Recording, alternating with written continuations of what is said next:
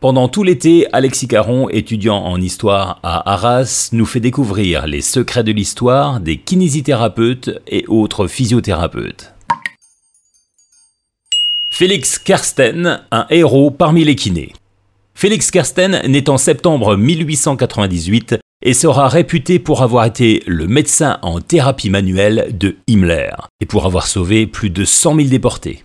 Il obtient ses premières expériences médicales dans un hôpital militaire en aidant un médecin-chef à l'occasion de séances de massage. Il passera son diplôme de massage scientifique en 1921. Il se rend ensuite à Berlin pour affiner sa technique auprès du docteur Koh entre 1922 et 1925, ce qui lui vaudra la création d'une certaine réputation.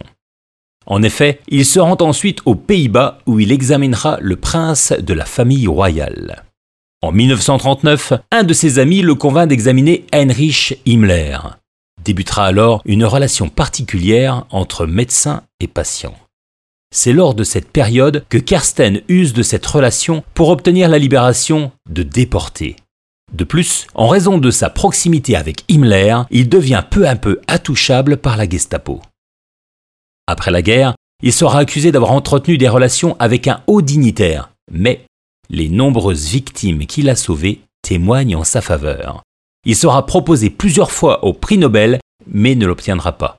On lui décernera cependant la Légion d'honneur.